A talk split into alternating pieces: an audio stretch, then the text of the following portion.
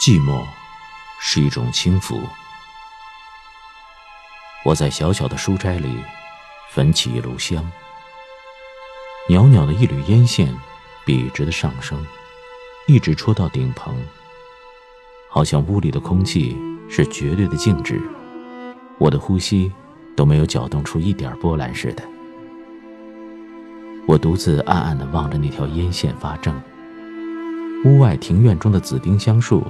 还带着不少嫣红焦黄的叶子，枯叶乱枝时时的声响，可以很清晰的听到。先是一小声清脆的折断声，然后是撞击着枝干的磕碰声，最后是落到空阶上的拍打声。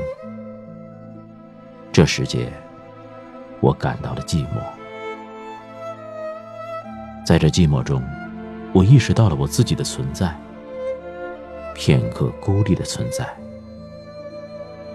这种境界并不太易得，与环境有关，更与心境有关。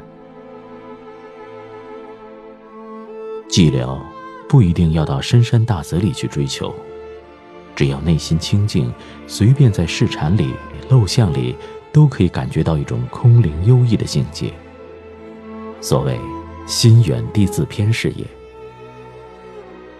在这种境界中，我们可以在想象中翱翔，跳出尘世的渣子，与古人游。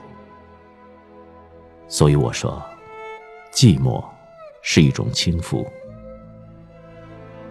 在礼拜堂里，我也有过同样的经验。在伟大庄严的教堂里，从彩画玻璃透进一股不很明亮的光线。沉重的琴声，好像是把人们的心。都洗淘了一番似的，我感觉到了我自己的渺小。这渺小的感觉，便是我意识到自己存在的明证。因为平常连这一点渺小之感都不会有的。我的朋友肖立先生卜居在广济寺里，据他告诉我，在最近的一个夜晚，月光皎洁，天空如洗。他独自踱出僧房，立在大雄宝殿前的石阶上，翘首四望。月色是那样的精明，蓊郁的树是那样的静止，寺院是那样的肃穆。他忽然顿有所悟，悟到永恒，悟到自我的渺小，悟到四大皆空的境界。我相信。一个人常有这样的经验，他的胸襟自然豁达辽阔。但是，寂静的轻浮是不容易长久享受的。它只是一瞬间的存在。世间有太多的东西不时的在提醒我们，提醒我们一件杀风景的事实：我们的两只脚是踏在地上的呀。一头苍蝇撞到玻璃窗上挣扎不出，一声“老爷太太，可怜可怜我的瞎子吧”，都可以使我们从寂寞中间一头栽出去，再到苦恼烦躁的漩涡里去。至于催租吏一类的东西打上门来，或是石毫吏之类的东西半夜捉人，其足以使人败兴生气，就更不待言了。这还是外界的感触。如果自己的内心先六根不净，随时都心猿意马，则虽处在最寂寞的境地里，他也是慌成一片，忙成一团，六神无主，暴躁如雷。他永远得不到享受寂寞的轻浮。如此说来，所谓寂寞，不即是一种唯心论，一种逃避现实的现象吗？也可以说是，一个高岛隐遁的人，在从前的社会里还可以存在，而且还颇受人敬重。在现在的社会里，是绝对的不可能。现在似乎只有两种类型的人了：一是在现实的泥混中打转的人，一是偶然也从泥混中昂起头来喘几口气的人。寂寞。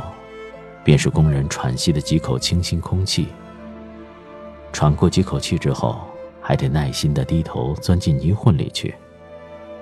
所以，我对于能够昂首物外的举动，并不愿再多苛责。逃避现实，如果现实真能逃避，吾寤寐以求之。有过静坐经验的人该知道，最初努力把握着自己的心，叫他什么也不想，那是多么困难的事儿。那是强迫自己人于寂寞的手段。所谓参禅入定，完全属于此类。我所赞美的寂寞，稍异于世。我所谓的寂寞，是随缘偶得，无需强求。一霎间的妙悟也不嫌短。失掉了也不必怅惘。但凡我有一刻寂寞时，我要好好的享受它。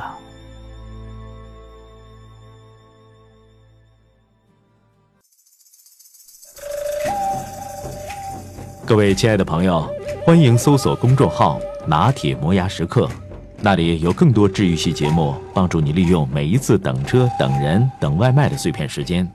不喂食鸡汤，只为强大的内心充电。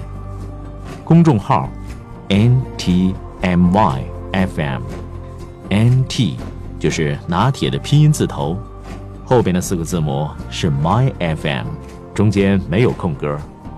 输入中文六个字“拿铁磨牙时刻”，认准蓝色咖啡杯标识，欢迎你的加入。